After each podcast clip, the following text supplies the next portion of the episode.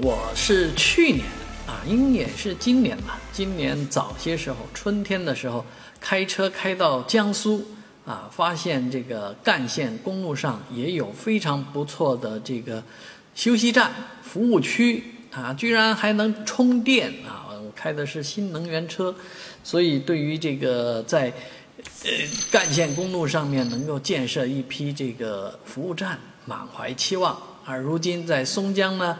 啊，叶新公路上的第一座啊，松江的第一座普通干线公路的休息区服务站已经建成，啊，这个路过的工人啊，司机呢可以在这里充电，在这个叶新停车区充电，同时呢可以下到这个服务休息站休息区里面啊，吹吹空调啊，那个凉快凉快，休息休息，啊，尤其很多人在上海。